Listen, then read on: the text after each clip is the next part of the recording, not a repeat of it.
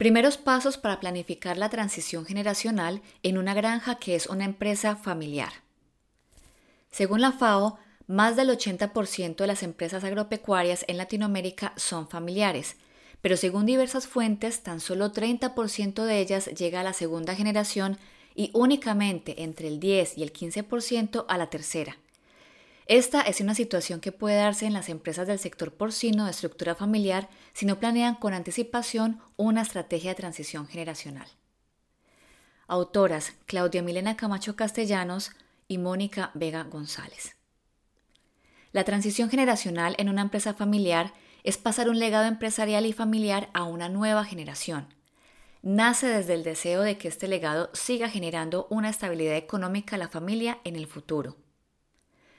Pasar un legado no hace referencia solamente a la gestión administrativa, técnica o financiera de la empresa, sino también a la historia, los valores, la identidad familiar y al propósito de empresa y familia, es decir, a todo lo que le da ese sello particular a la empresa familiar. ¿Por qué es importante planificar la transición generacional? Es un tema álgido, porque es el momento en el que una empresa se juega su continuidad, donde se refleja el liderazgo del negocio y la capacidad que tiene el equipo y la familia para afrontar este reto.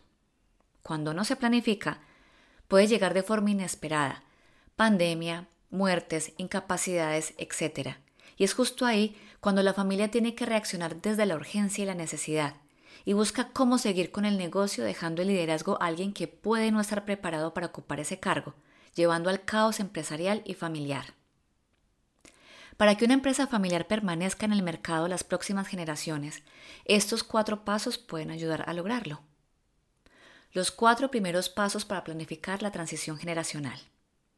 Primero, tomar la decisión de planificar la transición generacional sin esperar a que ocurra una urgencia. Porque en medio de los afanes se cometen errores, se toman decisiones inadecuadas.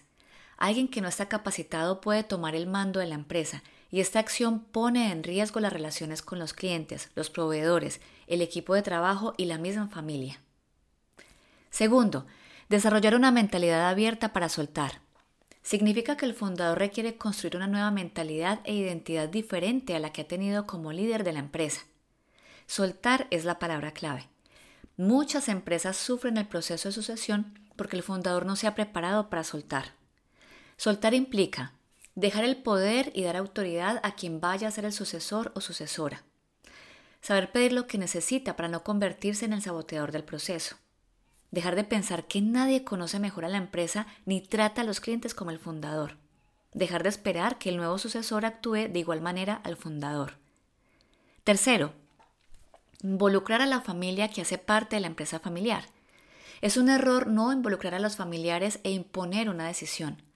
Algo sorpresivo se puede ver como una amenaza y el proceso se hace conflictivo. El sistema familiar y empresarial necesita adecuarse para poder fluir. El ideal es tener un proceso de cambio en el que el sistema, aunque se mueva, no se derrumbe. Se involucra la familia, comunicando el interés del fundador sobre el tema de la transición generacional, conociendo las expectativas y percepciones que tienen los familiares sobre el tema estableciendo con ellos acuerdos y compromisos, revisando qué tipo de perfil de sucesor requiere la empresa. Es construir un perfil de manera objetiva, no pensando en alguien en particular. Y cuarto, identificar el estilo de la transición generacional que necesita la empresa. Y no hay un estándar. Cada empresa familiar es diferente y tiene su propio estilo. La pregunta clave es, ¿Qué necesito hacer para que este proceso sea lo más productivo y exitoso posible para mi empresa y mi familia? Algunos aspectos para tener en cuenta. Plantear cómo quiero y cómo queremos hacer esta transición generacional. Concebir la transición generacional considerando el propósito y la visión de la empresa. Buscar cómo conectar el presente con el futuro y el pasado de la empresa y la familia. Establecer el perfil del sucesor según las expectativas de evolución del negocio. Preguntarse, ¿alguien de la familia cumple con el perfil que la empresa necesita? Si no lo cumple un familiar en este momento, ¿qué formación y habilidades requiere desarrollar para que lo cumpla? ¿Será que debemos contratar a una persona fuera de la familia? Un proceso de sucesión improvisado afecta directamente los resultados productivos y administrativos de las granjas, desestabilizando todo el sistema empresarial y familiar.